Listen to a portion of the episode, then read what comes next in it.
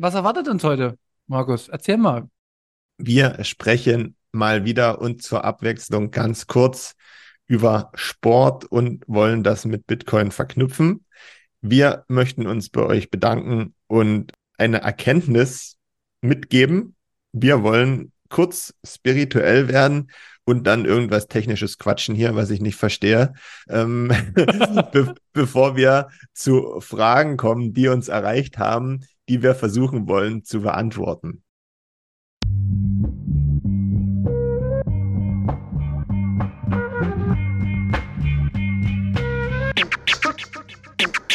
Ja, frisch aus dem Rapid Hole, ich frage mich, wo's hingeht. Ich guck bei Google Maps, da steht in Richtung Münzweg. Just another note, kick from the block da. Hans Panzer, too bit to fail, hier im Podcast. Bitcoin das Thema, viele Fragen dazu. Antwortengeber namens Markus und Manu. Mach mir nen netten Themenabend auf Taprap-Basis, zusammen mit Lea und Maren. Sind Gratationstage bei McDonalds, komm lieber in den Münzweg, hier ist Trap-Rap-Woche. Moskau Time spät, die Sats sind grad günstig. Herzlich willkommen alle, hier im Münzweg. Hier im Münzweg, ja, ja, hier im Münzweg, ja. Hallo und herzlich willkommen zur 107. Ausgabe Münzweg der Bitcoin Podcast. Ich bin's wieder Markus und an meiner Seite begrüße ich wie gewohnt den Manu. Hi. Hallo, du erlebst mich hier freudestrahlend, gut gelaunt, erholt und voller Zuversicht. So wie du es wolltest. Ist doch gut, oder? Habe ich das gefordert? Nee, gefordert nicht, aber wir werden, äh, ich werde optimistischer. Okay, na, das ist schön zu hören. Ich bin auch freudestrahlend und erholt einigermaßen. ja, geht so. Wir hatten einen super Mond, das schlaucht mich immer so ein bisschen. Ähm, aber ja, ist alles gut. Ich freue mich auf die Aufnahme. Ich denke, wir bekommen heute mal wieder einen schönen Flow rein, weil wir einige, wie ich finde, coole Themen auf der Liste stehen haben. Aber bevor wir dazu kommen, möchte ich dich gern nach der aktuellen Blockzeit fragen. Ja, sehr gut. Und wie immer, du erwischt mich auf dem falschen Fuß. Ähm, ich habe hier gerade vor mir auf dem Handy, äh, deswegen mit Vorsicht zu genießen, 805550. Das ist falsch, denn es kam gerade eben ein neuer Block rein. Du bist zwei Blöcke hinterher. Wir haben die 805552. Ah, okay. Aber die 550 sieht auch irgendwie schön aus. Aber egal. okay, dann äh, bist du aktueller unterwegs als ich. Äh, ich hole schnell nach. Genau. Ja, was erwartet uns heute, Markus? Erzähl mal. Gebe ich jetzt eine kurze Zusammenfassung? Ja, mach mal. Wir sprechen mal wieder und zur Abwechslung ganz kurz über Sport und wollen das mit Bitcoin verknüpfen. Wir möchten uns bei euch bedanken und eine Erkenntnis mitgeben. Wir wollen kurz spirituell werden und dann irgendwas Technisches quatschen hier, was ich nicht verstehe, ähm, be bevor wir zu Fragen kommen, die uns erreicht haben, die wir versuchen wollen zu beantworten.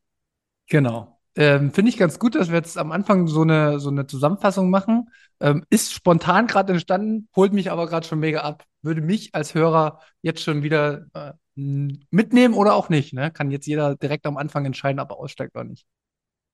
Ja, na dann legen wir mal los.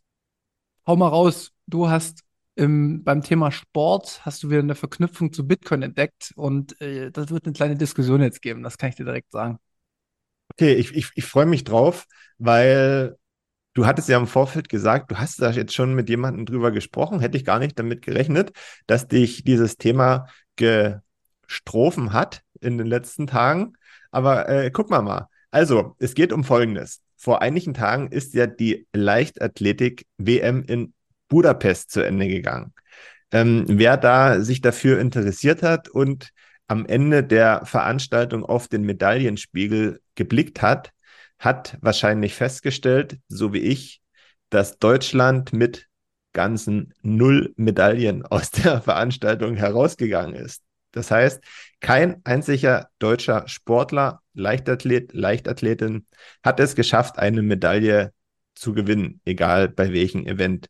Das hat mich ein bisschen verblüfft, ähm, ich habe es jetzt nicht so intensiv verfolgt wie vielleicht die Jahre zuvor.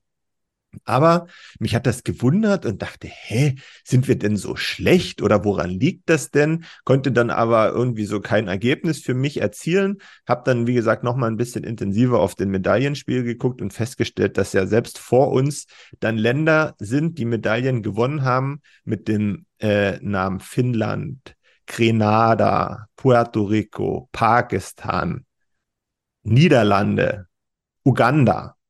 Und ich dachte, Gut, das sind ja jetzt alles nicht so Länder, wo man so, sofort irgendwie in den Verdacht kommt, dass die sportliche Megaleistung äh, abliefern. Gut, die Niederlande vielleicht schon, gerade wenn es so um Eisschnelllauf und solche Geschichten geht, da sind die ja ganz gut und bei anderen Sportarten auch. Aber trotzdem ist es schon für mich verblüffend, dass Deutschland keine einzige Medaille gewonnen hat. Ähm, Im Nachgang habe ich so ein bisschen die Berichterstattung verfolgt und da ist mir eine Aussage sehr hängen geblieben und zwar von dem ehemaligen Zehnkämpfer Rico Freimuth. Der hat gesagt, ähm, dass ihn das überhaupt nicht wundert, dieser Ausgang, und dass er mehr oder weniger für die Zukunft schwarz sieht, was die Leichtathletik in Deutschland betrifft, weil er beobachtet hat, dass schon seit langem seitens der Funktionäre mehr Wert darauf gelegt wird, dass bei Tagungen und Veranstaltungen, wo es um die Zukunft und die Perspektive des Sports geht, dass der Rotwein gut ist in dem Hotel oder an einem Tagungsort oder an einem Standort, als über die Sache zu diskutieren. Das fand ich sehr bezeichnend. So, und ich möchte noch ein zweites Beispiel nennen, wo mir Angst und Bange geworden ist. Und zwar geht es um Fußball, besser gesagt Jugendfußball. Und zwar wird da auch seit einiger Zeit darüber diskutiert, dass der Deutsche Fußballbund wohl so eine Art Regelspielweisenanpassung plant im Jugendfußball, nämlich dass das Gewinnen mehr oder weniger wegfallen soll, sondern dass die Kinder und Jugendlichen bis zu einem gewissen Alter nur noch völlig frei aufspielen können, dass sie sich danach nicht mehr ärgern müssen, ob sie gewonnen oder verloren haben, es um neue Spielformen geht und nicht so, wie das bei uns früher der Fall war, ja, als wir so mit sechs, sieben angefangen haben, dass wir uns gefreut haben, rauszugehen und gegen andere Mannschaften zu spielen, ja, und zu gewinnen oder zu verlieren, aber eben dann für die nächsten Tage auch dann was in der Schule zu besprechen hatten, ne? dass wir wieder Motivation hatten äh, für das nächste Spiel, dass wir da vielleicht gewinnen wollten, wenn wir verloren hatten, dass wir unbedingt Tore schießen wollten und so wenig Gegentore wie möglich äh, kassieren wollten, weil man dann doch immer geguckt hat, okay, wie viele Tore habe ich jetzt schon geschossen ne? und wie gut stehen wir da im Vergleich zu anderen. Das fällt mit diesem Entwurf, der da, der da umgesetzt werden soll, weg.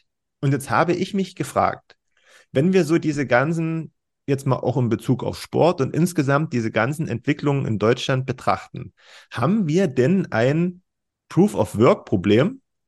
Weißt du, wenn man das jetzt mal so sieht. Also sind, sind, werden die Anreize völlig falsch gesetzt, weil man muss sich das ja mal in, in, für die Zukunft dann auch vorstellen. Ne? Leichtathletik ist laut den Aussagen von dem ehemaligen Zehnkämpfer mehr Schein als Sein, sondern also da geht es halt bloß um, um die Darstellung und um ja, sich zu, zu profilieren, anstatt sich darauf zu konzentrieren, wie können wir Athleten bestmöglich fordern und fördern, um am Ende Erfolge zu erzielen. Und beim Fußball geht es meiner Meinung nach in diese Richtung, dass den Kindern mehr oder weniger der Umgang mit Erfolgen, aber auch Niederlagen verlernt wird. Weil das lernt man halt nur daraus, ja? Und auch mit Konflikten umzugehen. Und wenn man das für die Zukunft betrachtet, ich weiß nicht, was dann am Ende dabei rauskommen soll ja, dachte ich so, okay, hier fehlt komplett der Proof of Work, um am Ende irgendwie was Positives rauszubekommen, ja. Wie, wie, was siehst, wie siehst du das denn? Ja, ich dachte eigentlich, dass ich dir widersprechen kann, aber nee, kann ich dir gar nicht. Äh, in, in der, also in der Gesamtheit, in der groben Vogelperspektive, wenn man wieder von oben runterschaut, gebe ich dir vollkommen recht und ähm, stimme dir zu 100 Prozent zu. Das Einzige, wo ich äh, diskutiert hatte mal, ähm, das ging gar nicht so sehr um die Leichtathletik-WM und um die sportlichen Erfolge, weil das ist vollkommen an mir vorbeigegangen. Dass äh, wir keinerlei Medaillen haben, finde ich krass. Finde ich richtig krass. Ähm, aber zum Jugendfußball kann ich sagen, dass ich da zum Beispiel nicht alles auf eine Richtung schieben würde. Weil es soll natürlich immer noch den Anreiz geben, auch äh, Spiele gegeneinander zu spielen, wo man gewinnt und verliert. Ne? Aber so wie ich das festgestellt habe, heißt es, dass man ein bisschen sage ich mal, die, die alten Strukturen aufbricht und versucht, kreativeres Spiel bei den äh, Kindern zu, zu fördern.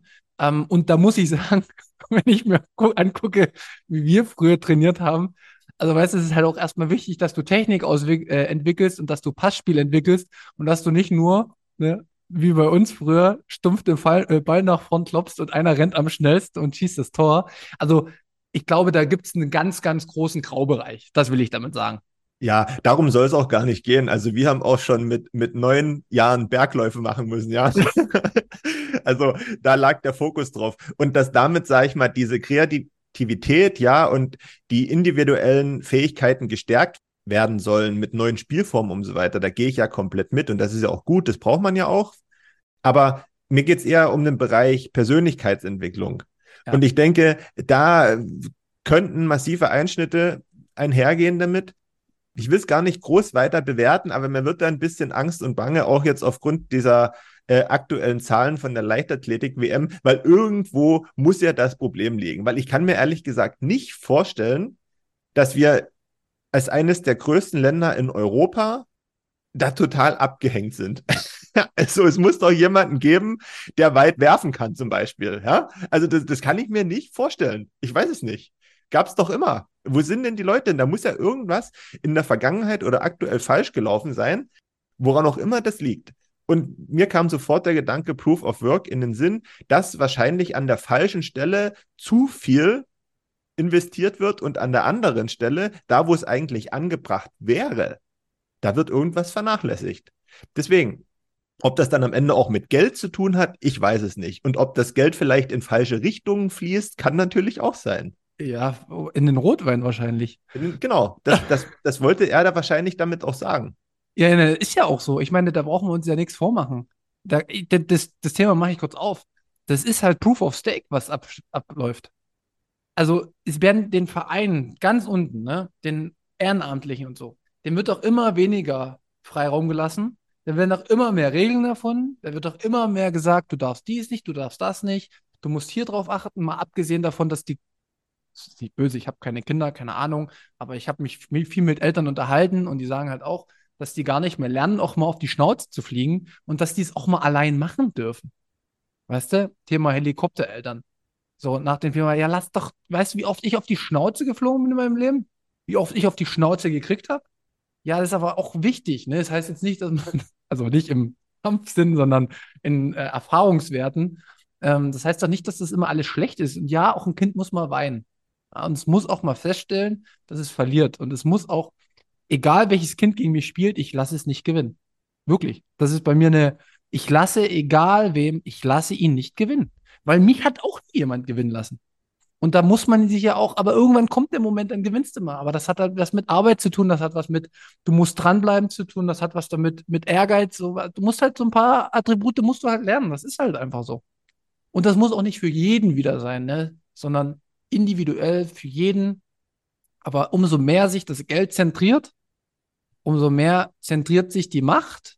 Und das sieht man in der Politik, das sieht man in der Wirtschaft, aber das sieht man auch auf Vereinsebenen. Und ich meine, Leichtathletik lebt ja auch von den Vereinsstrukturen. Ähm, und wenn es halt wichtiger ist, dass der Funktionär XY einen Rotwein trinken kann im richtigen Hotel am, äh, weiß ich nicht, in Madrid oder weiß ich wo, ja, dann fehlt es halt an anderen Stellen. Gut, mach mal einen Punkt dahinter. Wollte ich bloß mal anmerken. Ähm, genug Sport für heute. Kommen wir zu, also Sport ist für mich immer positiv. In dem Falle na, ein bisschen negativ behaftet, aber grundsätzlich Sport ist für mich positiv. Kommen wir zu was anderem Positiven.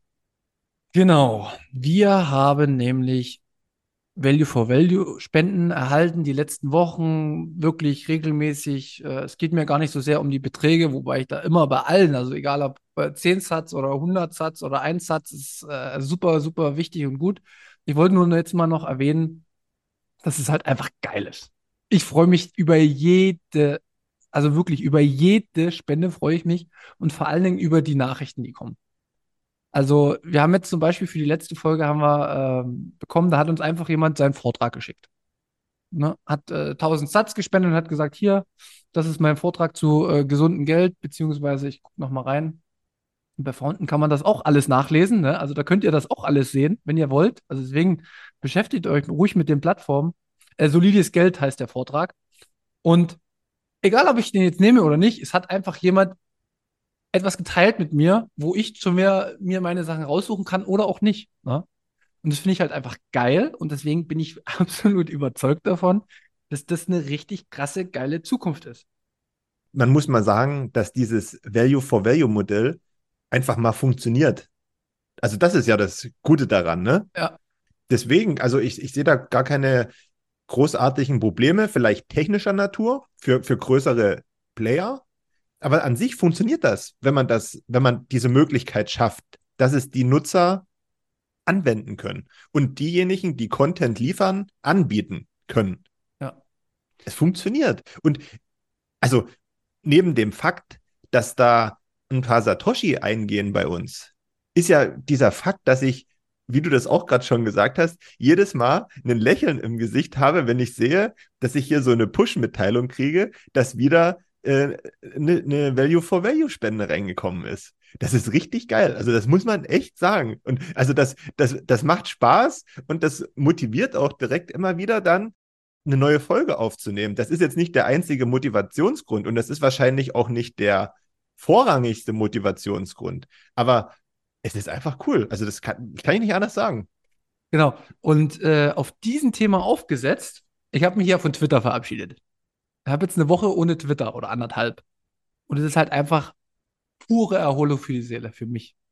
Pure Erholung. Es kommt bei mir Langeweile zurück. Und das ist so, so geil, weil in dieser Langeweile habe ich jetzt angefangen, mich tiefer mit Noster wieder auseinanderzusetzen, weil ich hatte irgendwie schon das Bedürfnis, weil ich gucke ja kein Fernsehen mehr, ich habe keine Nachrichten-Apps mehr, ich habe nichts mehr, wirklich. Ich, ich lasse mich durch nichts mehr zuspammen. Und jetzt habe ich mir Nostra wieder ein bisschen tiefer mal angeschaut, habe mir noch mal einen anderen, ähm, sage ich mal, Driver genommen oder wie, wie nennt man einen anderen Client, Primal heißt der, also Primal äh, geschrieben. Da kannst du über den, über den Browser hier ganz normal reingehen und ich finde, es wird immer, immer besser. Also am Anfang haben wir das ja getestet. Du hast ja auch mal kurz. Und da war es nur so, naja, okay, wir haben noch mal was, aber es ist noch viel zu, viel zu schwierig und läuft noch nicht, der Algorithmus etc. pp. Und jetzt habe ich reingeguckt, ganz anders. Ganz, ganz anders. Und Edward Snowden hat es auch geschrieben, jedes Mal, wenn der reinguckt bei Noster, es wird immer besser. Es gleicht sich immer mehr dem Standard, den man so hat, an. Und ich lese da halt, die wichtigsten Nachrichten erreichen mich da auch. Weißt du? So was wirklich wichtig ist, kommt da auch durch. Und es ist nicht so viel Rumgezicke, Rumgekeife und so, weißt du, das ist so entspannt für mich und ich habe dadurch jetzt automatisch mich mit GetAlbi mehr beschäftigt, ne? Das haben wir ja auch als Spendenplattform. Und es wird auch immer besser. Du kannst das, es ist noch nicht perfekt, das will ich gar nicht sagen, aber für mein technisches Level ohne Probleme funktionabel und ich bin nicht die hellste Kerze auf der Torte. Also ich bin schon relativ weit an, unten angesiedelt. Und da habe ich mir jetzt so ein paar Sachen gemacht. Da habe ich mal hier geguckt. Da habe ich mal gedacht, wie ich das machen kann. Dann habe ich mich beim 21-Portal angemeldet, weil da kann man automatisch sich wieder mit allen anderen connecten, so dass du nicht bei jedem durchklicken musst, ne? Sondern du drückst einfach auf Follow und dann folgst du allen, so dass du auch ein bisschen Content kriegst. Und so wächst da gerade was, was sich echt gut anfühlt und ich verstehe mittlerweile, wie das ganze System läuft, wenn du verstehst, was ich meine. Ich verstehe, was du meinst. Du musst aber natürlich aufpassen, dass dann durch die verstärkte Noster-Nutzung nicht deine Langeweile wieder flöten geht, ja? und du dich dann dort die ganze Zeit aufhältst und irgendwelchen Content konsumierst. Das war ja auch einer der Gründe, dich von Twitter zu verabschieden. Jetzt vielleicht nicht der Hauptgrund, aber jetzt hast du ihn angeführt. Deswegen muss ich das sagen. Und ich gebe dir recht, ähm, als ich jetzt die Tage so durch Twitter gescrollt habe, Einwurf ich oder wir sind ja selbst schuld daran, was wir für Content gezeigt bekommen, weil den kriegen wir nur gezeigt, weil wir uns dafür interessiert haben oder bestimmten Leuten folgen. So, deswegen müssen wir uns darüber nicht beschweren, können wir entfolgen und diese ganzen Themen, die uns da beschäftigen, verbannen damit. Aber dass einen das beschäftigt. Jetzt hatte ich wieder gelesen, irgendwelche Geschichten von Bürgergelderhöhung und dadurch ähm, verdienen diejenigen, die nichts machen, mehr als in Anführungszeichen normaler Arbeitnehmer, ich habe das nicht gecheckt, dann hat mich das wieder beschäftigt und fand das total unfair und weißt und dann, aber da stelle ich mir halt die Frage, okay, wenn ich das jetzt nicht mitbekommen hätte, wäre das jetzt gut oder wäre das schlecht? Weißt du, das ist halt dann immer die Frage. Ähm, deswegen, es ist, ja, ich glaube, die, diese ganzen sozialen Netzwerke, das kannst du drehen und wenden, wie du willst, ja. Also du hast da diese Belohnungsstruktur anhand von Likes, die du für irgendwas bekommst, ist vielleicht positiv, aber gleichzeitig auch wieder negativ, weil lässt das irgendwann mal nach, fühlst du dich schlecht. Mhm. So, kriegst du positiven Content angezeigt, freust du dich, kriegst du negativen Content angezeigt, wirst du vielleicht getriggert, machst dir wieder irgendwelche Gedanken und also es ist am Ende ist es ein Teufelskreis. Wenn du dem entfliehen willst, musst du sagen, goodbye alles, will ich nicht mehr, hast aber dann eben aber auch wieder das Ding, okay, wo kriegst du deine Informationen her, die vielleicht abseits des Mainstreams stattfinden? Ja, gehe ich voll mit und ich glaube, das ist auch so die, die erste Erkenntnis, die ich habe, dass es mir einfach jetzt zu dem Zeitpunkt gut tut. Und bei Nostra ist halt nicht so viel los. Da, deswegen äh, ist das auch, ich, ich scroll da einmal fünf Minuten durch und habe alles gelesen. Und dann gucke ich irgendwann abends nochmal rein und da sind 20 weitere Tweets gekommen sozusagen. Und dann ist es auch okay. Aber ich finde, das ist eine sehr, sehr angenehme Art und Weise, mit Informationen umzugehen. Aktuell wird sich vielleicht ändern. Aber was ich vor allen Dingen für mich festgestellt habe, ist, dass dieses Protokoll, ne, was ja freiwillig irgendwie gebaut wird, dass das nachhaltiger ist als das, was Firmen machen. Also Firmen wie Twitter oder Instagram, die sind ja auf Profit aus. Die müssen ja um deine Aufmerksamkeit buhlen und ballern dich mit Algorithmen voll, dass du an, also die Bildschirmzeit, die du am Handy hast, ist deren Profit. Weil das ist quasi die Zeit, wo sie dich beeinflussen können mit deiner Kaufentscheidung, mit Werbung oder sonstigen. Und deswegen geht es in letzter Instanz, wenn du das mal so firmentechnisch runterbrichst, wie, wenn die in ihren kleinen Kämmerlein sitzen, ja, wo können wir die Stellschrauben anziehen? Noch längere Bildschirmzeit. Noch mehr getriggert werden. Noch kürzere Einflüsse. Noch präzisere Werbung. Das sind so die Faktoren, die sie machen werden. Und bei Nosta ist halt einfach, ja, es muss gut funktionieren. Okay. Und das nächste Anschreitstruktur ist, ah, es muss dezentral bleiben. Also wir sollten auch Acht drauf geben, dass da halt nie so eine Firmenstruktur draus entsteht. Okay. Und der Rest, das kommt durch die ganzen, die Leute, die ihren Input reinbringen. Und das ist dann quasi wie so ein richtig freier Markt, wo dann Stück für Stück an, und nicht nur anhand der Likes, sondern anhand der, also ich habe direkt 21.000 Satz äh, geschickt bekommen, als ich bei Nosta unsere Folge gepostet habe. Ja, das ist mal eine Anreizstruktur für Nosta. also vielen Dank an denjenigen. Hat mir auch sehr geholfen. Er hat einfach gesagt, pass auf, du hast dich jetzt für Nosta entschieden, von mir kriegst du dafür 21.000 Satz. Und gut bei Twitter, das hat den einfach. Und das ist schon das holt mich ab. Das ist so, das ist so freundlich. Das ist so nett. Ja, das ist schön. Ich möchte aber auch noch mal, falls ja irgendwelche großen Konzerne, äh, auf deren Plattform ich mich so rumtreibe, mithören, äh, sagen, ihr müsst bei mir übrigens keine Werbung schalten, weil es gibt wahrscheinlich niemanden, der so unanfällig dafür ist wie ich. Also ich gucke mir das alles nicht an. Wenn ich denke, wenn ich sehe, das ist Werbung, geht das Scrollen sogar noch schneller bei mir. Also genauso wenig, wie ich mir die Werbeprospekte von Aldi, Netto und Kaufland angucke, gucke ich mir die Werbung an, die mir ja irgendwo angezeigt wird. Also deswegen ähm, müsst ihr bei mir nicht machen. Ähm, vielleicht könnt ihr ja sowas einstellen, falls ihr jetzt hier mithört. Erinnere mich in der nächsten Folge drauf, da mache ich nochmal einen Riesenfass auf, auf das, was du gerade gesagt hast. Aber heute haben wir zu viele andere Themen. Ich möchte jetzt nochmal äh, zu dem, was ich gerade gesagt habe, nochmal einen, einen spirituellen Einwurf bringen der ist nicht neu, den hatten schon viele, aber unser Leben besteht im Endeffekt oder unser Fortschritt wird im Endeffekt durch Langeweile ein Stück weit, durch Langeweile und Faulheit bestimmt. Kannst du dir vorstellen, warum? Also es ist, mein, ist meine Perspektive, ne? Meine Nö, ich glaube, das ist sogar nachgewiesen, dass das so ist. Ich weiß nicht, ob du das früher auch gemacht hast, das fällt mir jetzt direkt ein. Wenn mir früher als Kind langweilig war, habe ich meistens so auf dem Boden gelegen und habe einen Ball an die Decke geworfen, so nach oben und dann versucht wieder aufzufangen. So und durch Langeweile wird ja so ein kreativer Prozess entfacht. Ne? Also da kommst du ja auf neue Ideen und denkst über andere Sachen nach. Und ja, das, also ich glaube, Langeweile ist was sehr Positives. Deswegen, das habe ich schon ganz oft gehört. Deswegen ist es ja auch so, dass man auch Kindern diese, diese Langeweile nicht nehmen soll, indem man sie immer irgendwie beschäftigt mit irgendwas oder so. Die sollen sich ruhig langweilen und die sollen sich auch ruhig beschweren darüber, dass denen langweilig ist. Dann kannst du auslachen und sagen, ja, sehr gut, hab du mal Langeweile, ne? Das setzt einen Prozess frei. Ja, sehr, sehr gut. Äh, und ich will dann mal kurz sagen, warum mir das alles wieder gekommen ist, weil ich jetzt ein bisschen Langeweile hatte. Ne? Da ist mir das wieder alles gekommen und ich habe gemerkt, wie produktiv ich werde. Und das Interessante ist aber, unser Leben funktioniert wie folgt.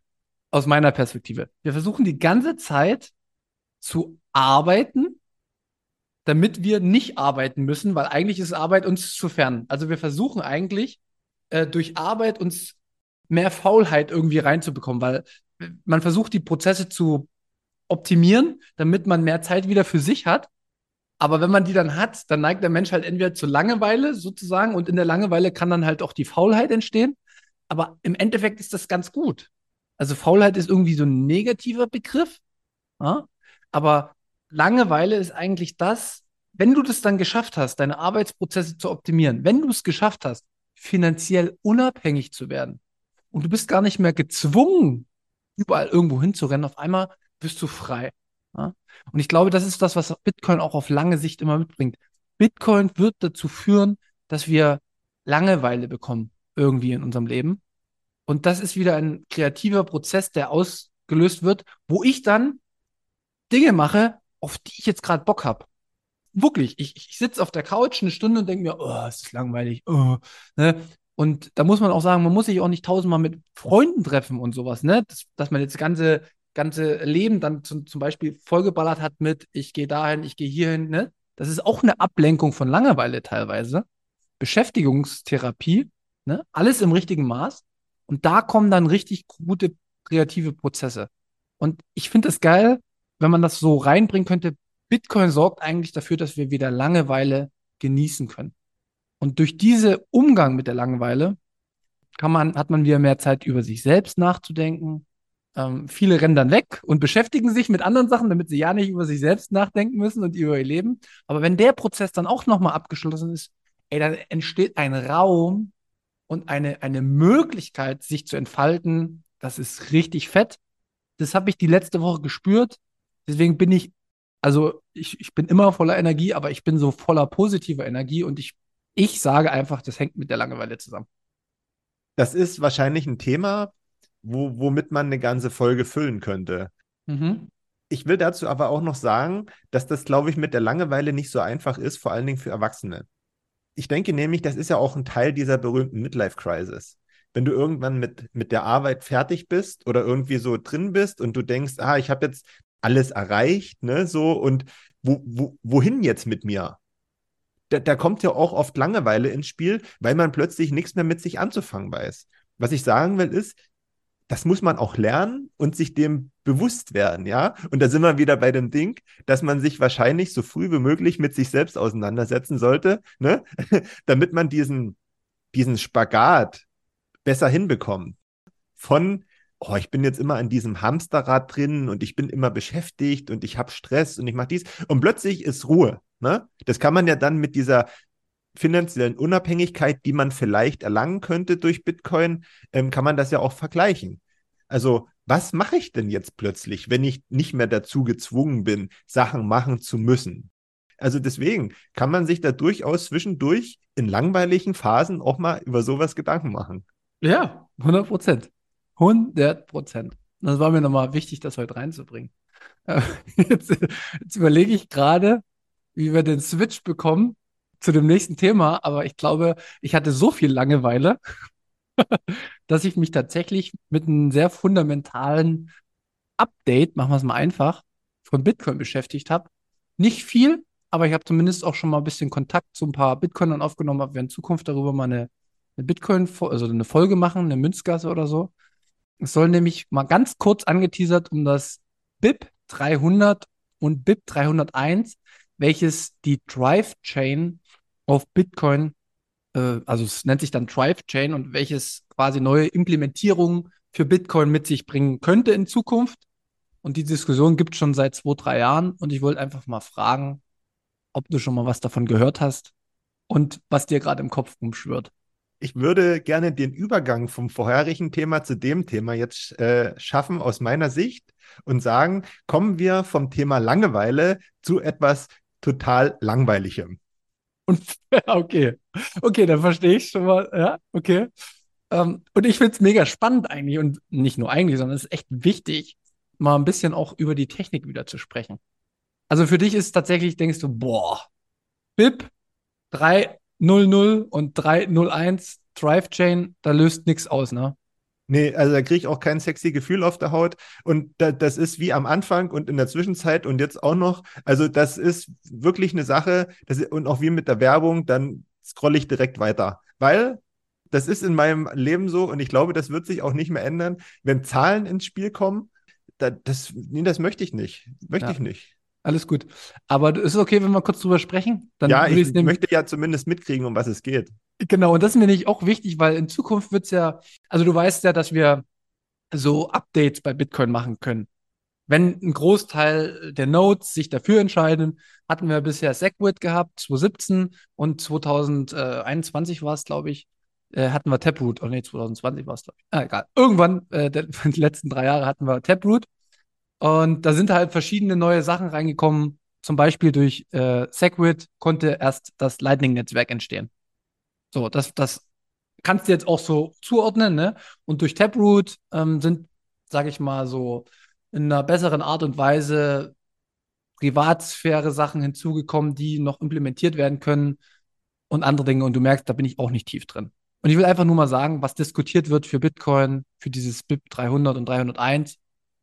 Es geht darum, dass man ein Second Layer quasi aufmachen möchte, welcher alle Funktionen, die es in den ganzen Altcoin-Bereich gibt, auf Bitcoin abzubilden werden. Also die Idee dahinter wäre quasi, alle Altcoins obsolet zu machen und die auf den zweiten Layer zu setzen und jeder kann da rumspielen, wie er will, ohne dass er den ersten Layer äh, quasi beeinflusst, was ja immer wichtig ist, dass der Main Layer nicht komprimiert wird, dass der nicht angegriffen werden kann, dass das alles sicher läuft, so wie die letzten 14 Jahre. Und dass man quasi die Probierfläche auch auf, also diese Spielfläche, wo sich jeder seine Ideen ausleben kann, ein bisschen auf Bitcoin bringt. Und dann hättest du eigentlich von heute auf morgen, wenn das Update kommen würde, quasi jeden Altcoin in so einer Sidechain auf Bitcoin. Okay, jetzt muss ich kurz zwei Sachen fragen. Second Layer ist doch aber eigentlich das Lightning-Netzwerk. Genau. Da hätten wir diese, diese neue Drive-Chain, BIP 300, 301, wäre dann der dritte Layer oder so ein Seitenbauklotz davon. So, so ein, also du kannst dir vorstellen, du hast unten halt ein Fundament, ja. ohne dass ich mich jetzt auskenne, und da ist auf der nächsten Ebene hast du halt dann zwei Bausteine. Okay, gut. So, ne? gut. Bei, den, bei dem einen geht es eher um, um, um, um das monetäre Gut, also wie kannst du quasi äh, Wert schneller im Internet hin und her bringen. Und auf den anderen, und das hatten wir jetzt eigentlich auch schon mit, ähm, wie nennt sich es noch, Ordinals und äh, Transcription, das ist ähnlich. Da, da nimmt man halt jetzt die Satoshis und macht irgendwelche anderen Sachen damit. Okay, und jetzt muss ich aber fragen, nur zum Verständnis, das habe ich jetzt nicht ganz kapiert. Hm, wenn man diese Spielwiese dann geschaffen hat, wo alle Altcoins implementiert sind, also wo ist dann der Bezug zu Bitcoin? Also was ist dann diese Verknüpfung? Genau, das, das wären halt die Satoshis. Ja, aber, aber, aber was mache ich dann? Also was mache ich dann da, da dort damit? Keine Ahnung. Also es geht halt drum, dass ähm, das wäre jetzt auch nicht so, dass die eins zu eins adaptiert werden, sondern man könnte halt quasi aber alles, was, was es sonst im, im, im Bereich gibt, wo wir sagen, das ist alles sinnlos, könnten sich die Leute auf, auf, dem, auf dieser Drive-Chain, sag ich mal, ausprobieren, um neue Anwendungsfälle nochmal on top auf Bitcoin zu bringen. Mhm. Darum geht's. Und ähm, ich sehe das, also das ist jetzt, und deswegen, deswegen will ich das auch mal aufmachen, das Thema, damit man darüber diskutiert. Ich finde das jetzt nicht sinnvoll, so, also ich, ich erkenne jetzt auch noch keinen Mehrwert. Die Befürworter sagen wohl ein Stück weit, dass quasi die Gebührenordnung dadurch in Zukunft mehr angereizt wird, weil Bitcoin sich ja irgendwann über die Gebühren finanzieren muss. Und andere sagen, ja, aber es steht trotzdem Gefahr für den Main Layer, dass der, dass es da Probleme geben könnte, dass man quasi wieder Zentralisierung und Angriffe und weiß ich was starten könnte. Aber einfach mal, dass man das gehört hat. Und mir ist es vor allen Dingen auch wichtig, dass du das hörst. Als Nutzer von Bitcoin weil es ist eine Sache, die dich auch mit betrifft irgendwann, weißt du? Und man muss die Dinge, finde ich, immer gar nicht technisch im Detail verstehen, aber du weißt ja grob, wie Bitcoin funktioniert und du weißt ja grob, wie Altcoins funktionieren. Und die wollen halt jetzt quasi, ähm, oder es gibt Vorschläge, dass man sagt, okay, wir wollen dann halt einfach meinetwegen ein Bitcoin nehmen, ne? Den nehmen die sich und auf den nehmen die sich quasi raus aus dem Main Layer. Ist ja bei Lightning nichts anderes. Und im Second Layer bauen die dann äh, ihre, ihre Sachen gekoppelt an Bitcoin dran. Das ist einfach nur die Idee. Und ich habe für mich aktuell die Meinung ist, ich bin nicht dafür, weil ich keinen Mehrwert sehe und weil ich noch kein, keine Notwendigkeit sehe, das jetzt einzuführen, weil der Reward der Miner ist noch hoch genug. Ich würde das auf jeden Fall erst nochmal in die Schu Zukunft schieben. Ähm, aber es gibt natürlich andere Leute, die haben auch ihre Argumente und dann muss man halt irgendwann in Zukunft gucken, macht man es oder macht man es nicht. Es wäre halt auch nur ein Soft Fork, wo man quasi nicht alles verändern müsste, sondern nur Teilaspekte, die rück rückwärts kompatibel wären. Ich bin da ja null drin, aber wenn das, sag ich mal, so eine so ein Zusammenspiel werden soll, warum würde oder kann man denn nicht einfach das vielleicht Beste von bestimmten Altcoins nehmen und bei Bitcoin implementieren? Weißt du, was ich meine? Das, weil es halt nichts Bestes gibt aus meiner Sicht bei den Altcoins. Okay, na, das ist doch gut. Aus de, ja, aus deiner Sicht. Aber ich, also ich, ich, das würde ich jetzt noch vielleicht noch gar nicht mal so, so, so sagen. Also wahrscheinlich gibt es irgendwo ein Feature, wo man sagen könnte, ja, okay, vielleicht lässt man das da auf welche Art und Weise auch immer mit einfließen. Ne? Aber vielleicht ist das auch was völlig anderes im Vergleich zu dem Nutzen von dieser neuen äh, Sidechain da. Keine Ahnung. Aber das, das bringt, glaube ich, auch nichts, wenn wir beide jetzt hier darüber diskutieren, weil wir wissen es erstmal nicht. Nee, wir wissen es nicht, aber eins, und das, das, das, das ist ein Grundsatz von mir, ist mir egal, ob jetzt die Leute sagen, oh, ist der doof oder oh, sind die doof. Nee, Schnauze sage ich da einfach nur.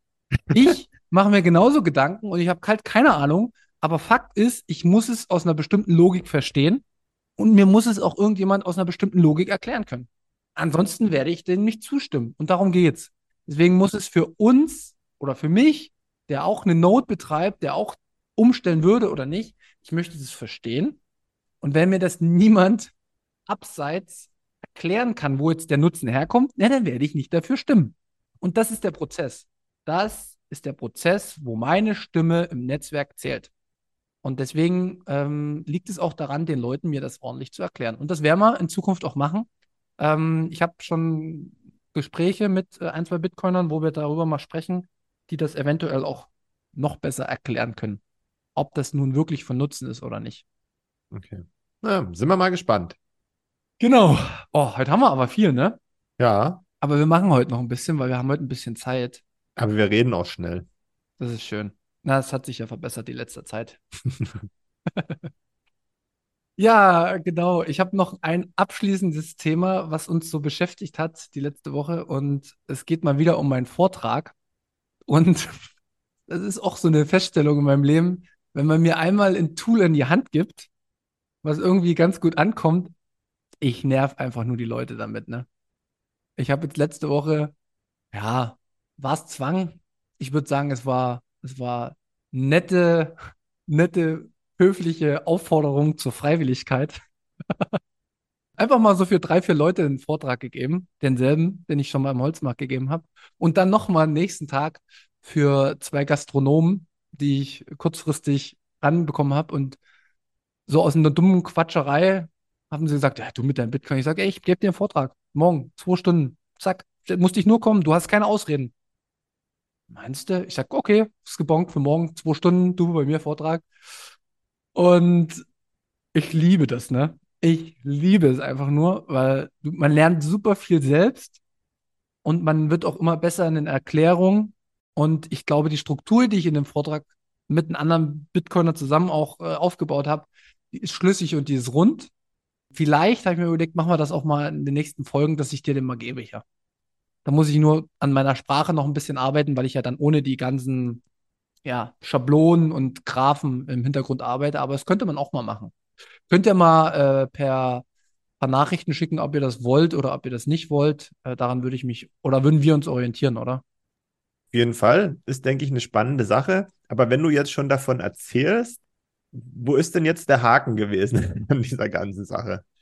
Ja, das ist Haken für mich gibt es ja nichts Negatives. Für mich gibt es ja immer nur äh, Positives. Und das, da kommen wir so ein bisschen zu unserem Hauptthema heute, dass wir mal wieder so ein paar Fragen zu Bitcoin beantworten, weil das merkt man halt sehr, sehr schnell, wenn man Bitcoin-Vorträge hält.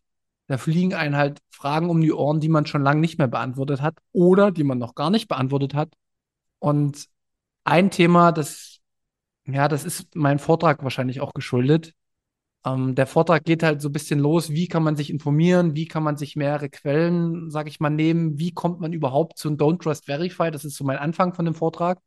Und dann geht es sehr, sehr schnell und sehr zielstrebig in Richtung, was ist Geld? Und über das Geldthema kommen wir halt zur Inflation und über die Inflation komme ich dann halt irgendwann zu Satoshi Nakamoto. Wie? Äh, könnt ihr vielleicht Zukunft hören. Und auf jeden Fall spielt dann aber so diese Frage, ist Inflation wirklich schlecht eine Rolle? Und da kommt es extrem drauf an, wen man vor sich sitzen hat, ob das als negativ oder positiv genommen wird. Das ist nochmal der erste Punkt, also Inflation. Ähm, da habe ich ein paar Leute gehabt, die haben gesagt, ja, aber warum ist denn, soll denn Inflation jetzt schlecht sein? Ich kann mir doch jeden Tag alles leisten. Was sagt man da?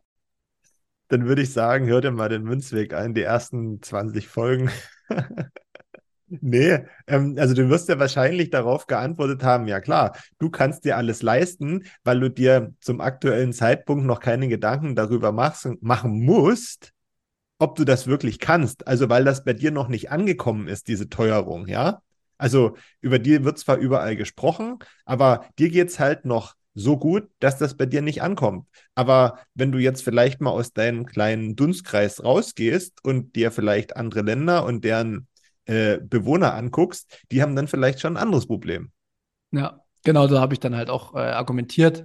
Und das ist auch ein guter, guter Punkt, wo man, wo man dann so ein bisschen die Gedanken aufbrechen kann.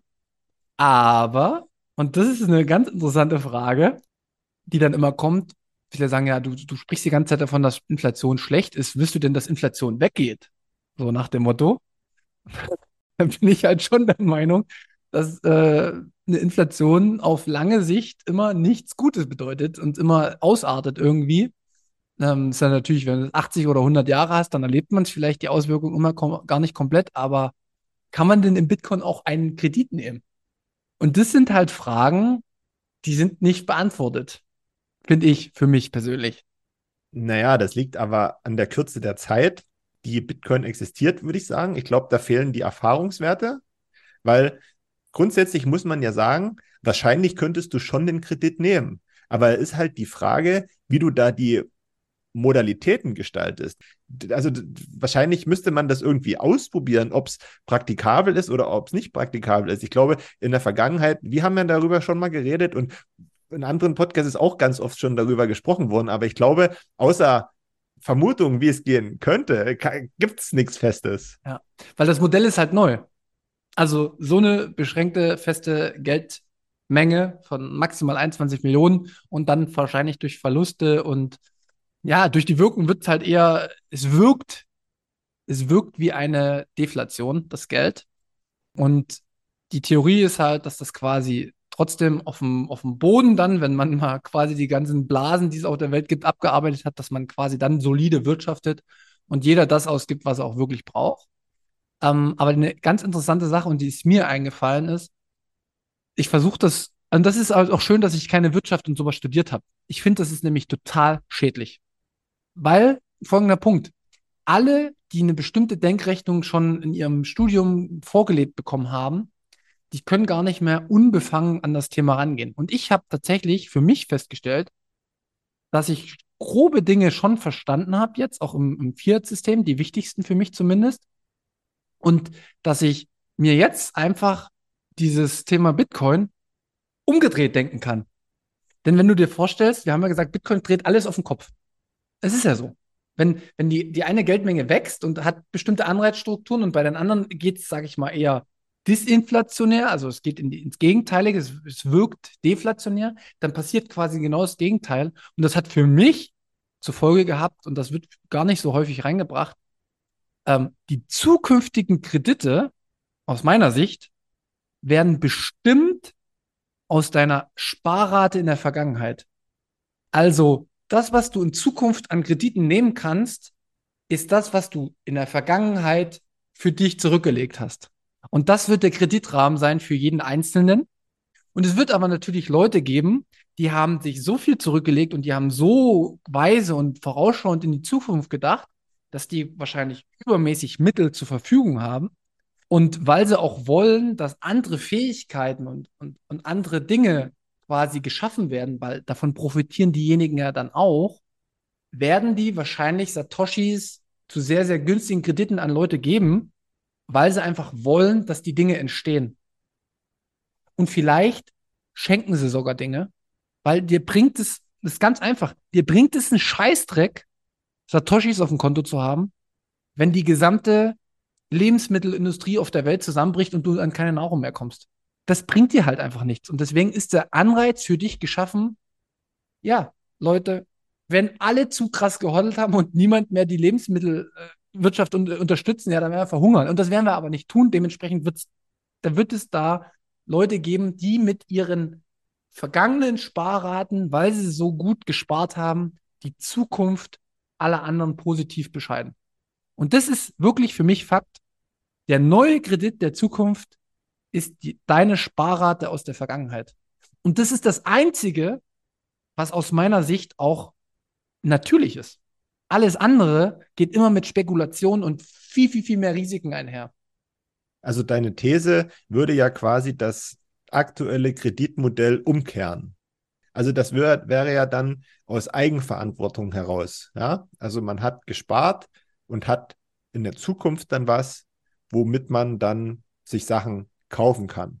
Ja, also da, das heißt ja dann nicht mehr Kredit, sondern du hast einfach vorgesorgt für, für, für irgendwas. Genau. Ja.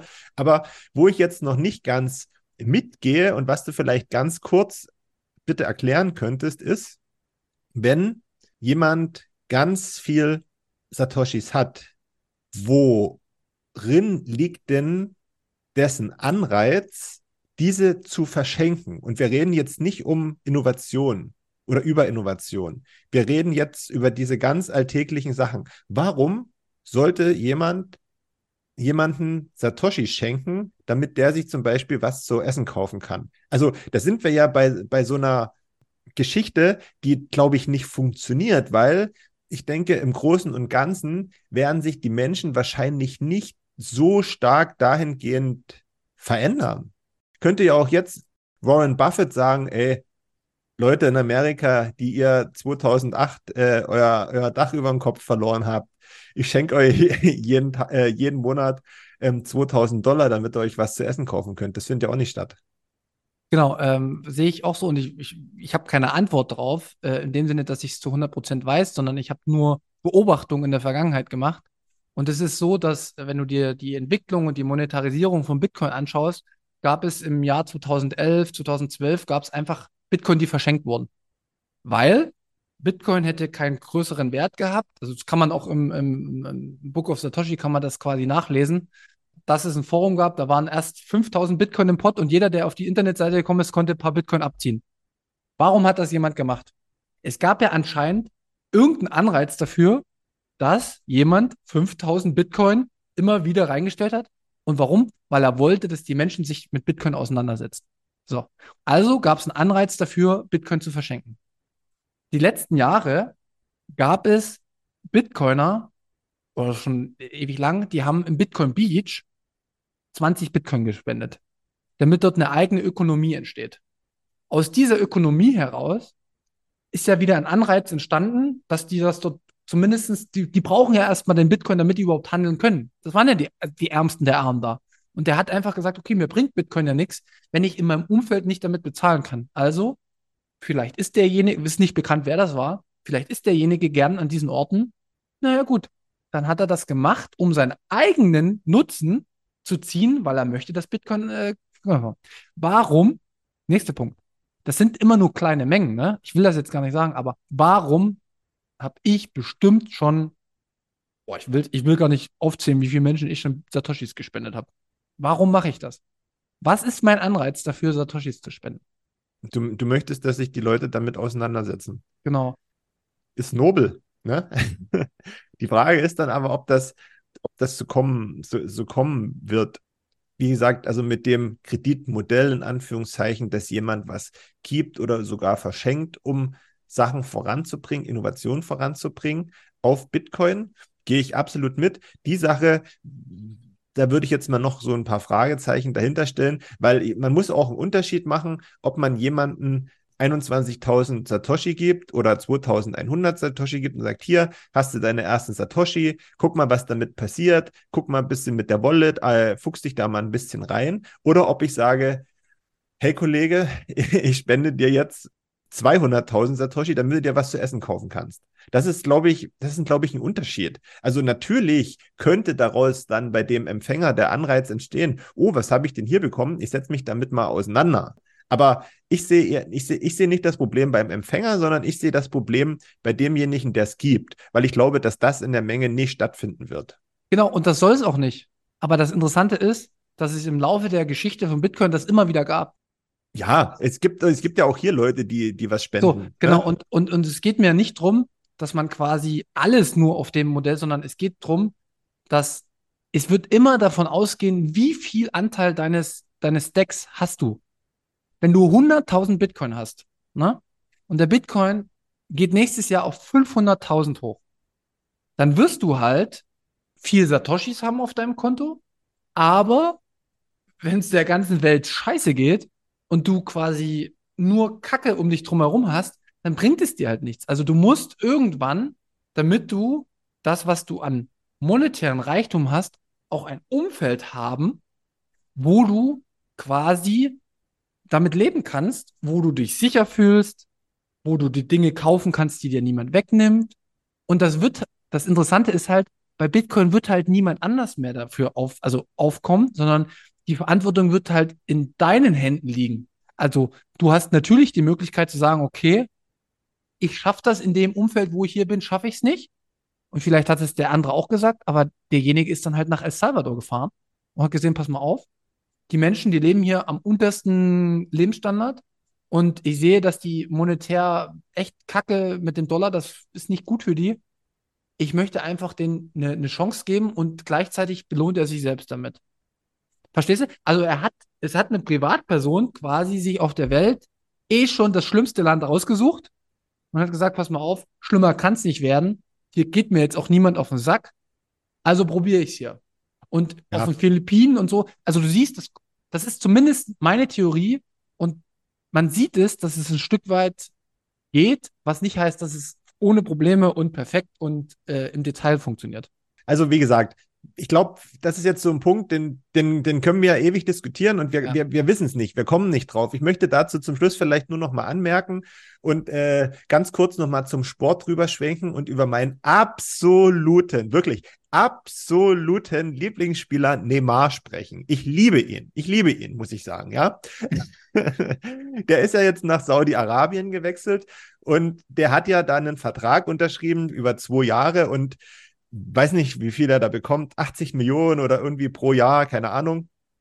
Und er bekommt einen Privatjet, er möchte einen Pool, also er möchte eine Villa mit 21 ähm, Schlafzimmern, glaube ich. Er möchte den Pool 10 mal 40 Meter. Ähm, er möchte ähm, so und so viel Personal gestellt. Er möchte einen Kühlschrank, wo immer sein Acai-Saft drin ist. Und die, also alles, allen Scheiß möchte er.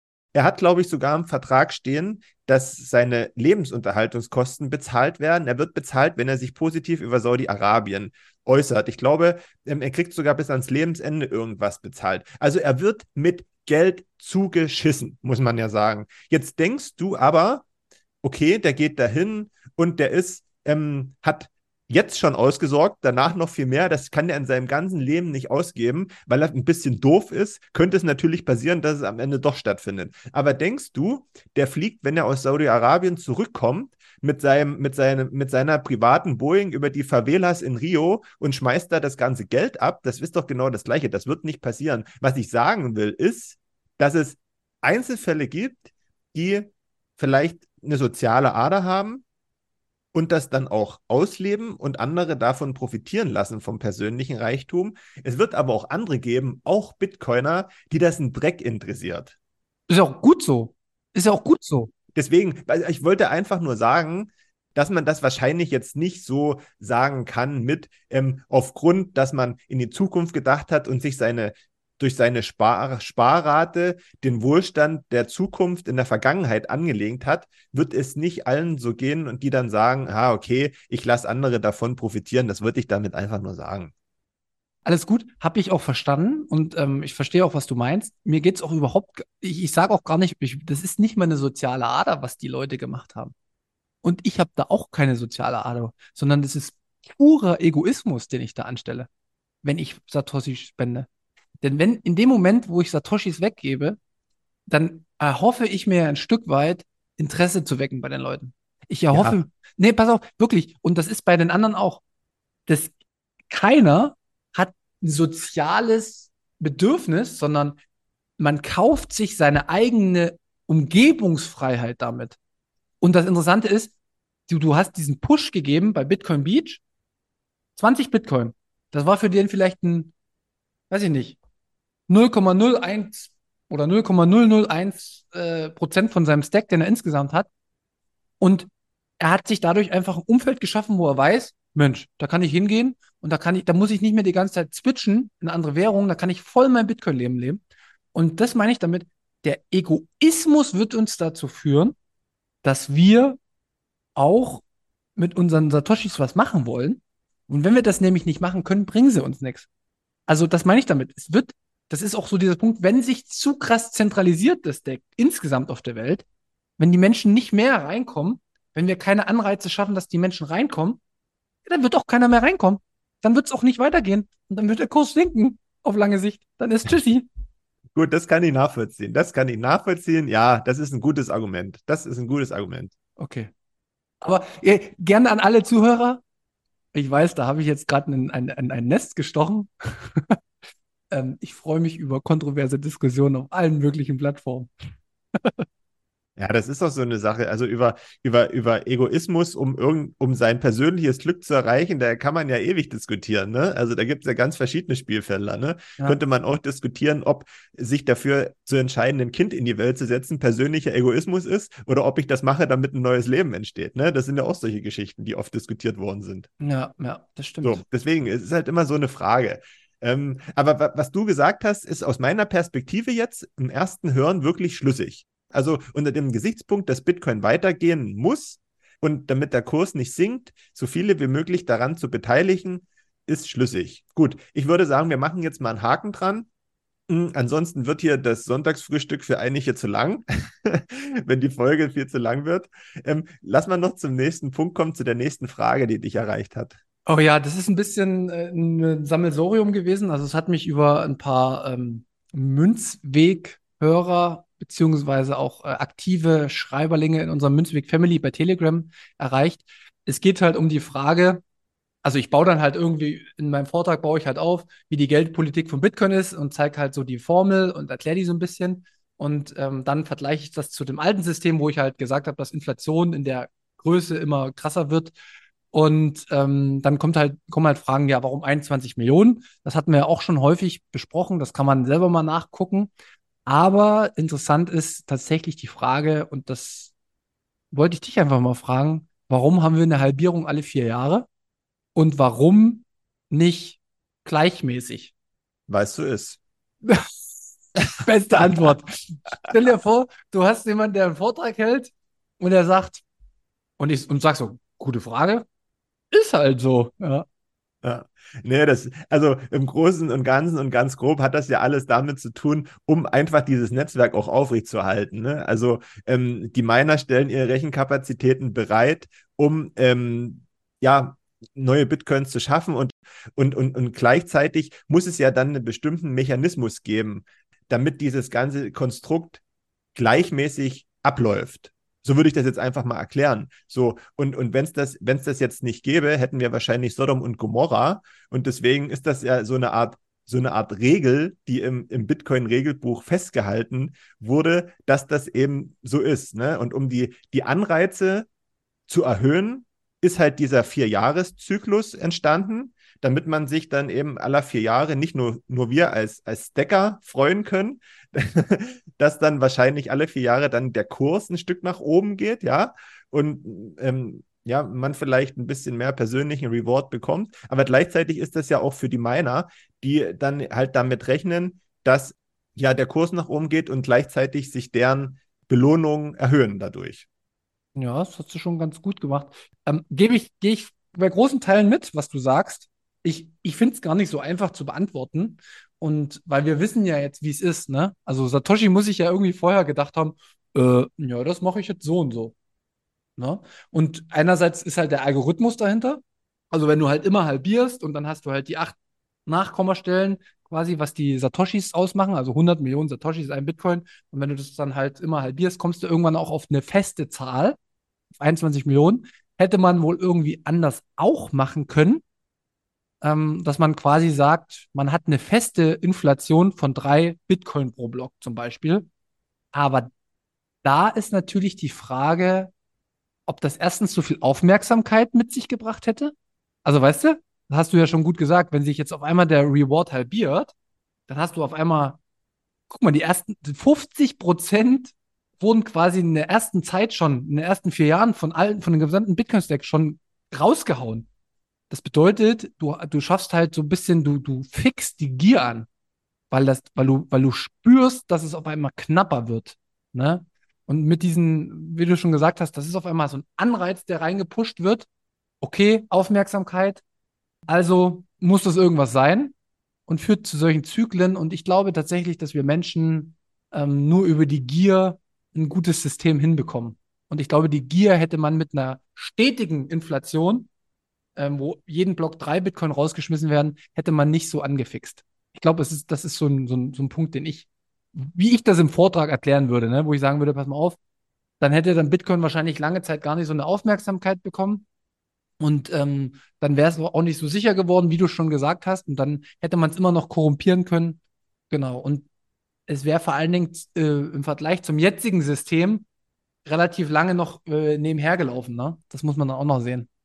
Ja, ich denke, das ist ja auch so ernst, wie die ganze Sache ist, auch wie so eine Art Spiel, kann man ja sagen. Ne? Ja. Ja. Genau, und ich will das gar nicht weiter ausführen, weil ich muss ganz ehrlich sagen, da gibt es bestimmt noch tausend andere Begründungen, wo ich keine Ahnung von habe. Also es wurde sich da schon lang und breit drüber unterhalten. Man könnte auch sich nochmal auf die 21 fixieren. Also weißt du, du durch, durch, den Algorithmus kommst du halt irgendwann auf 21 Millionen. Äh, welche, welche, welche Aussage hat die 21 und so, dass das halt quasi für ja, Wahrhaftigkeit beziehungsweise für Ehrlichkeit steht und das ist eine gute Gesellschaft und gute Kommunikation. Ach, da kann man ziemlich vieles rein interpretieren. Fakt ist, das ist der Algorithmus, den wir haben.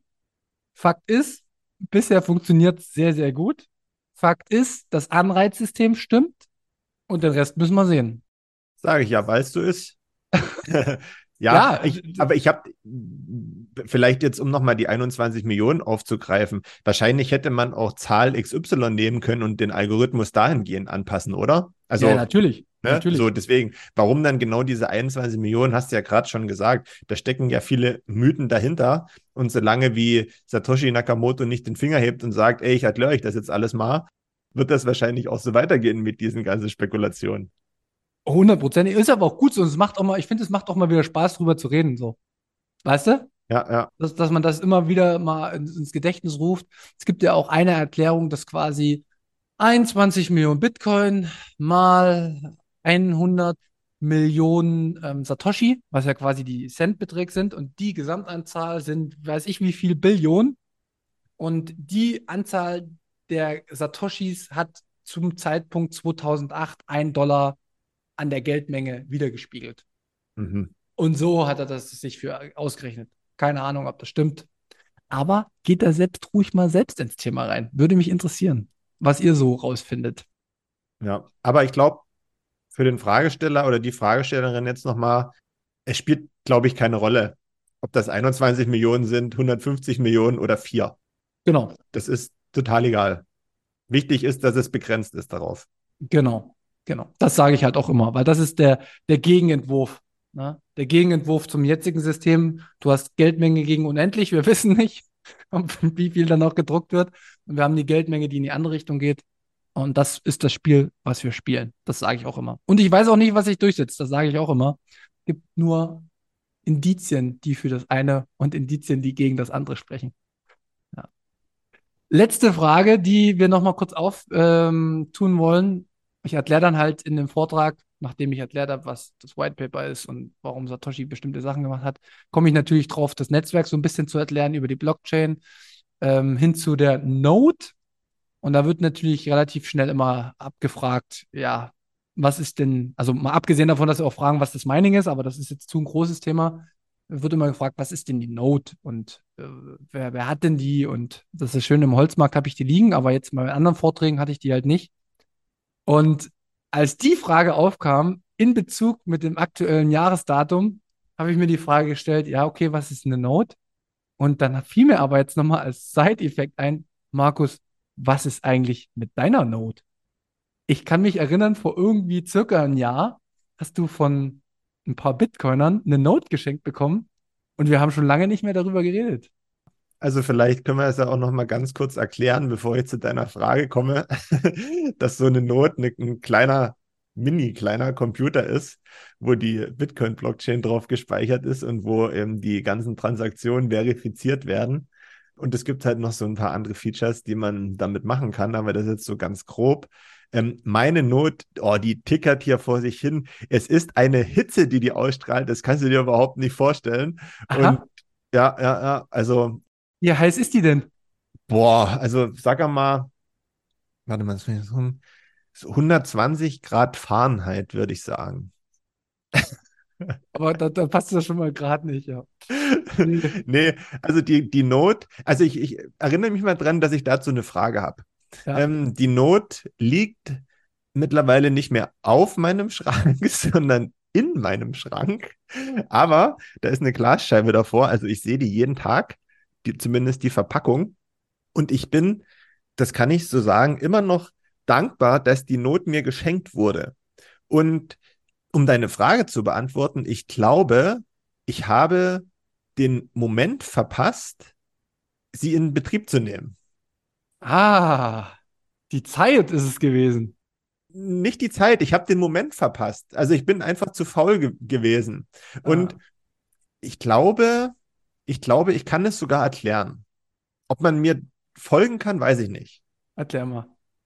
Ich habe ja die Not geschenkt bekommen zu einem Zeitpunkt, wo ich gesagt habe, ja, also das, das brauche ich unbedingt, richtig gut, das setze ich mir auch auf, aber ich will mir mal Zeit dafür nehmen. Ne? Also das will ich jetzt nicht einfach, ich habe die jetzt, ich will, will das jetzt Ding nicht einfach anschmeißen, sondern ich will mir Zeit nehmen. So, diese Zeit, die hatte ich mir auch freigeräumt, aber aufgrund von Faulheit habe ich das dann nicht gemacht. So. Und je mehr Zeit vergangen ist, desto weniger Motivation hatte ich, sie in Betrieb zu nehmen. Ähm, jetzt sitze ich hier und wahrscheinlich kann das niemand so richtig verstehen, ähm, der eine aufgesetzt hat also, weißt du, was das Ding ist bei mir? Ich nehme die jetzt in Betrieb und ich weiß hundertprozentig, dass die dann versauert. Weißt du, was ich meine? Ja, verstehe ich, weil ist bei mir auch teilweise passiert. Deswegen ist ja die Frage, warum sollte ich es machen?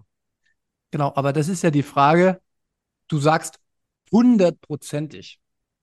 Und ich bin mir äh, bei mir im Leben nicht immer zu hundertprozent im Klaren, wie die Dinge laufen und ich bin mir nicht zu 100% im Klaren, ob die Dinge wirklich so sind, sondern ich erfahre das meistens immer dadurch, dass ich es ausprobiere. Und dann habe ich für mein inneren äh, Gespräch, also mein inneres Gespräch, was ich äh, mit mir führe, wo ich mir mich angucke und sage, na, du kleines faules Stück, hast du alles gemacht wirklich oder hast du nicht alles gemacht? Und dann kann ich halt zukünftig zu meinem ehemaligen Ich sagen, ja, nee, hab ich. Und wenn es dann scheitert, dann hat man es probiert. Weißt du, das ist so wie, äh, ich kann nicht schwimmen. Ja, wenn ich nie reinspringe, werde ich aber auch nicht wissen, ob das Schwimmbad für mich was ist oder nicht. Da hast du recht. Und das, das, mit solchen Aussagen triffst du auch so wunde Punkte bei mir. Und Nein, aber jetzt, jetzt kommt auch meine Frage. Also, kann das Ding denn schlecht werden? Nein. Okay. Nein. Also, du kannst, ähm, ich, meine Note war auch mal einen Monat nicht an und dann steckst du sie wieder an und dann synchronisiert sie sich wieder neu und dann äh, passt das wieder. Es geht auch nicht drum, und das muss man halt auch ehrlich sagen, ich glaube auch nicht, dass du jetzt die Erfüllung drin finden wirst. Das ist ja das Ding.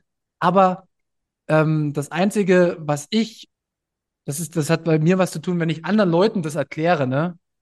und ich sage, Mensch, das funktioniert für jeden Einzelnen zu Hause und das ist der Sinn hinter Bitcoin, weil quasi jeder seine eigene Bank sein kann, dann bin ich halt einfach ehrlicher zu mir selbst, wenn ich das anderen erkläre, weil ich sage, pass auf, ja, für mich war das möglich, meine eigene Bank zu sein. Oder für mich ist es immer noch möglich. Also meine läuft, meine Node. Ich habe jetzt keine, keine krasse Lightning Node, die, die routet, aber ich kann über meine Node quasi meine Bitbox verknüpfen und ich ich selbst prüfe die Transaktion. Ne? Und mir geht es ja eher so darum, dass ich anderen gegenüber kein schlechtes Gewissen haben muss, dass ich sie jetzt anlüge, sondern nein, wenn ich das schaffe, das ist immer mein Motto, wenn ich das schaffe, dann kann ich das auch anderen sagen, weil ich bin wirklich nicht schlau. Und ich bin nicht begabt in vielen Bedingungen, sondern ich habe einfach nur stumpf ein YouTube-Video gefolgt und ich glaube, das kann jeder. Und dann fühlt sich das für mich ehrlicher an, wenn ich das anderen sage. Ich glaube, das ist mein Antrieb gewesen, um mal ehrlich zu sein. Okay, also ich muss sagen, also ich habe überhaupt kein schlechtes Gewissen anderen gegenüber.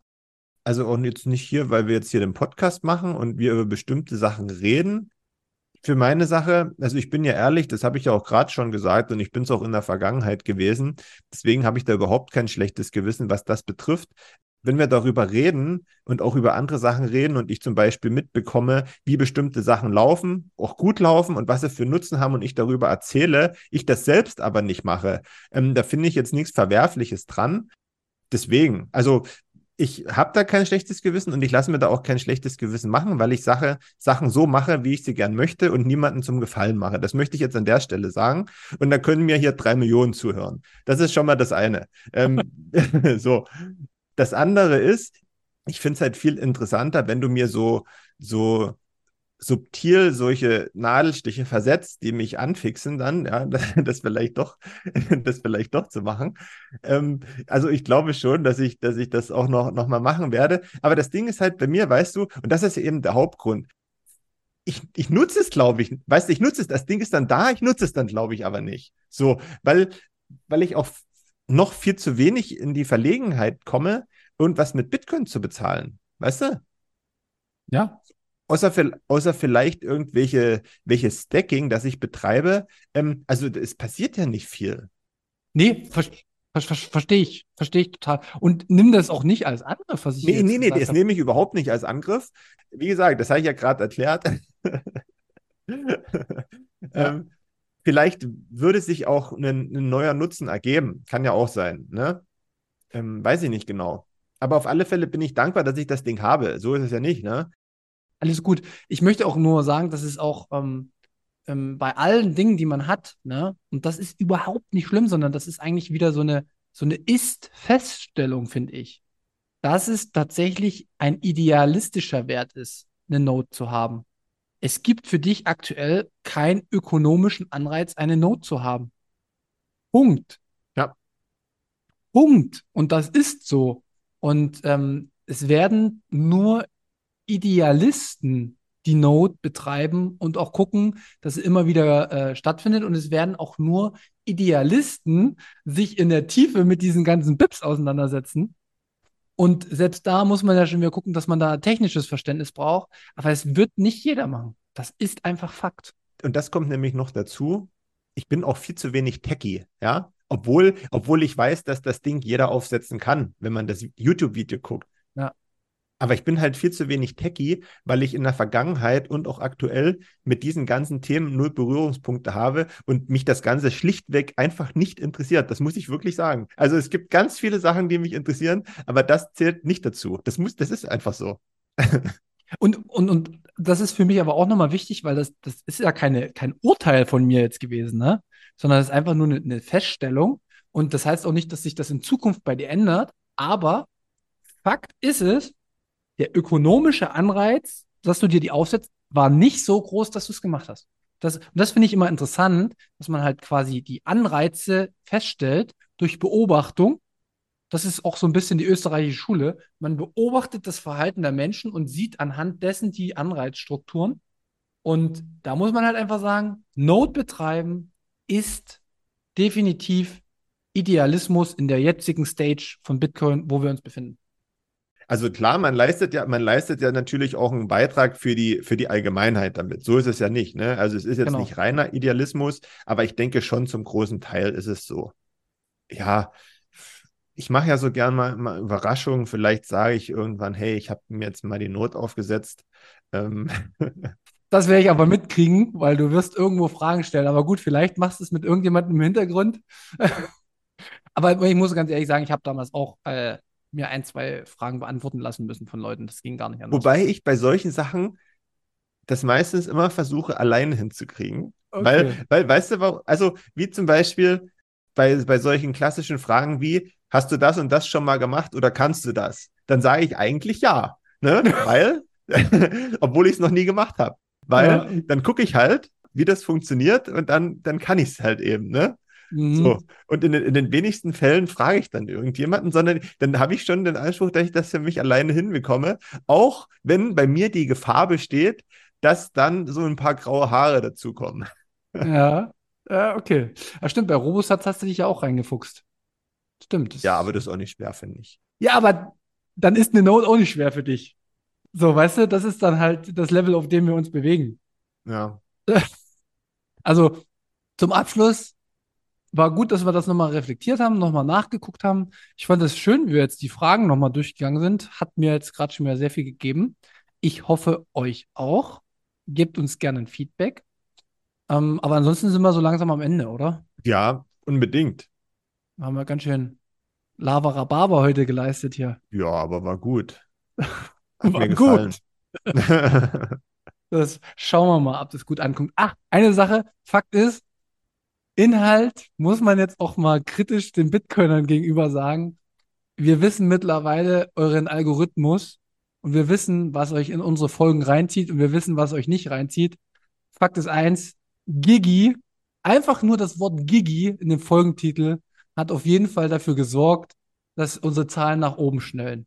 Also überprüft euch gern mal selbst, ob ihr äh, auch äh, Opfer seid einer bestimmten Kategorie Werbung, weil jeder hat seinen Trigger und ähm, das haben wir durch die Folge, ähm, wie, durch Sommerloch mit Gigi haben wir gemerkt, weil das ging nach oben und ist ein Ausreißer, den wir nicht, den wir nicht anhand des Inhalts festmachen können. Möchte ich gar nicht entscheiden unbedingt. Nee, aber Aber ja, vorrangig hat das natürlich gezogen. Guter Hinweis von dir, sich dann nochmal vielleicht selbst zu, zu überprüfen. Ähm, wobei ich sagen muss, hey, bisschen Spaß muss auch dabei sein. ja, ist auch so, ist auch so. Und wie gesagt, nach irgendwelchen Kriterien müssen wir entscheiden. Das ist so. Ja, Denn ich, ich lese ja, ich lese ja auch nicht den, weiß ich nicht, ich lese ja auch nichts zu anderen Themen, wenn das nicht irgendwie in der Sphäre liegt, die mich äh, interessiert. So. Und äh, ich bin selber ein Opfer, Opfer im Sinne von, wenn ich irgendwas mit Digi lese, würde ich auch draufklicken und hören. Einfach weil ich finde, dass es ganz gut erklären kann, viele Dinge. also man muss ja auch nochmal dazu sagen, abschließend, wir können immer wieder darüber diskutieren, ob irgendwelche Titel Clickbait sind, kein Clickbait sind, was auch immer. Ob wir das bewusst machen oder unbewusst gemacht haben, ne? Wie auch immer. Aber wenn wir in der Überschrift schreiben würden, diese Folge ist total langweilig oder heute gibt es nichts Neues, dann ist das Ganze sinnlos. Also ich, ich gehe jetzt auch nicht, weißt du, ich kündige auch nicht an, sage ich mal, in der Süddeutschen kündige ich für die nächste Ausgabe an. Morgen gehen wir zur Bundespressekonferenz und berichten über die und die Themen. Und am nächsten Tag steht in der Überschrift, auf der Bundespressekonferenz gab es nichts Neues. Ja, liest irgendjemand den Text? Wahrscheinlich nicht. ne? Also deswegen. Ja, aber, aber das würde wiederum meinem, meinem Modell von Bitcoin total äh, innewohnen, wo ich sage, ja, die, die sich einfach doch angehört haben, die Stammhörer, die werden einfach sagen, pass mal auf, die Folge lohnt sich zu hören, hört da mal rein, lasst euch nicht durch den Thumbnail ablenken. Also weißt du, was ich meine? Das ist so dieses, dieses, äh, vielleicht kommen wir irgendwann auf den zu sprechen, dieses Max-Kaiser-Phänomen. Ja, da gibt es jemanden, der ist total verrückt, der, der, der überstimmt in keinem, keinster Weise meinen Lebensstil irgendwie überein und der sagt tausend verschiedene Sachen, aber der sagt halt einfach auch 10, 15 Prozent richtige Sachen, wie ich finde, und sich halt auf das zu fokussieren und nicht so viel durch dieses Ganze drumherum ablenken zu lassen. Ja. Sondern den Inhalt entscheiden zu lassen. Und ich habe lieber Hörer, die immer dabei sind oder immer mehr mal wieder oder wenn es ihnen passt und auch mal nicht nur den krassesten Inhalt von uns mitnehmen, anstatt immer wieder in dieses äh, ich muss um Aufmerksamkeit buhlen Getöns gehe, weißt du? Mhm. Ja, hören es halt nur 100, aber 100 haben uns haben wir erreicht, vielleicht hat es denen was gebracht. Dann sind wir durch für heute. Ziemlich lange Folge. Ja, hat aber mächtig Spaß gemacht, würde ich sagen. Ja, muss ich auch sagen. Dann, ja, würde ich sagen, danke für alles von Value for Values, haben wir am Anfang schon gesagt. Wenn ihr uns mögt, wie gesagt, euer, euer, äh, eure Wertzumessung für unsere Folge, wenn ihr die teilt oder wenn ihr die retweetet, wird auch von anderen wahrgenommen. Ähm, also vielleicht, wenn ihr wollt, dass es andere hören, müsst ihr das so machen. Wenn nicht, dann bleibt es genau da, wo es ist, nämlich in einer nicht so großen Aufmerksamkeit. Und ansonsten bedanke ich mich und freue mich auf die nächsten Wochen. Bald ist die Bitcoin-Konferenz. Ähm, da sind wir beide auch vor Ort. Ähm, es gibt auch drei Panels, wo ich oben als Moderator bin. Mal gucken, ob das funktioniert. Ähm, wenn ihr dann noch Tickets wollt, ihr kennt alles, ihr habt das tausendfach gehört. In den letzten Folgen ist es zu anstrengend zu wiederholen. Ähm, ihr findet das alles unter unserer Podcast-Folge. Und Bitbox wisst ihr auch, Münzweg, einfach den Code eingeben, findet ihr auch drunter. Münzweg groß geschrieben, Großbuchstaben. Und dann habe ich das heute auch mal übernommen, das Thema Werbung, damit das gleichberechtigt bleibt. Und ansonsten würde ich mich verabschieden und Markus, ich hoffe, du hast ein paar schöne, warme Worte für die Woche. Ja, mir ist ganz warm hier von dem ewigen Gequatsche. Danke, dass du das heute mit der Werbung übernommen hast. Bald hat das ja auch, zumindest was die Bitcoin-Konferenz betrifft, ein Ende das soll jetzt nicht negativ klingen, sondern ähm, dann findet die Veranstaltung einfach mal statt. Und ich freue mich schon drauf, mit dir gemeinsam dahin zu fahren. Ich denke, das werden ein paar ganz schöne Tage, die wir da erleben. Ähm, und ich freue mich auch nicht nur auf die Konferenz, sondern ich freue mich auch auf äh, Innsbruck und Österreich, obwohl es da jetzt, glaube ich, einiges Unwetter und Schäden gegeben hat da in Tirol. Ähm, mal sehen. Aber das soll uns nicht ablenken. Und ähm, ja, vielleicht sehen wir uns da. Danke fürs Zuhören. Bis nächste Woche. Macht's gut. Tschüss.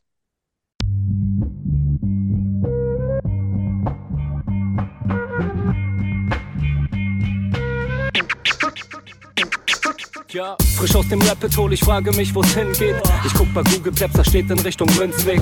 Just another note, kick from the block da. Hans Panzer, too bit to fail, hier im Podcast. Bitcoin das Thema, viele Fragen dazu. Antwortengeber namens Markus und Manu.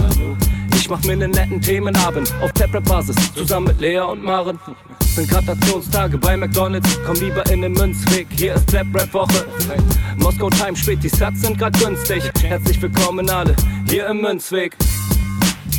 Hier im Münzweg, ja, ja, hier im Münzweg, ja, ja, hier im Münzweg, ah, ah, Orange Pilling. Es ist Pleb, Rap, Weed, Manu, Markus haben eingeladen, direkt angenommen, lassen die uns noch nicht zweimal sagen, was ist Bitcoin eigentlich, lass es uns zusammen erfahren, Leas offene Fragen, er hat von Tubit und Maren, in der Münzgasse wird klar, worum es um Bitcoin geht, es sind die Individuen und was sie bewegt, alles freiwillig für uns selber ausgewählt, freiwillig den Pfad verändert, weg von diesem Fiat-Weg, im Münzweg ist unergründlich der Weg das Ziel, scheinbar endlos und kurvig, Flussverlauf von mir, das Wissensangebot mittlerweile unendlich viel, nur du löst das Oracle-Problem, denn du machst Bitcoin real, Pierce in einem Netzwerk bleibst du together strong. Synergie, Kettenreaktion wie atomare Bomben. Meine Revolution, um friedliches Geld zu bekommen. Viele Münzwege führen zum Glück dezentral gewonnen. Hier im Münzweg, ja, ja, hier im Münzweg, ja, ja, hier im Münzweg, ah. Ah, Orange Pilling. Ich seh ein Blockzeichen am Himmel, Einsatz für den Doktor. Weil im großer Notfall, steig in den Helikopter. Adresse Münzweg 21, Orange Pilz im Medizinkoffer. Take off, Alter. Digga, Digga, Beat.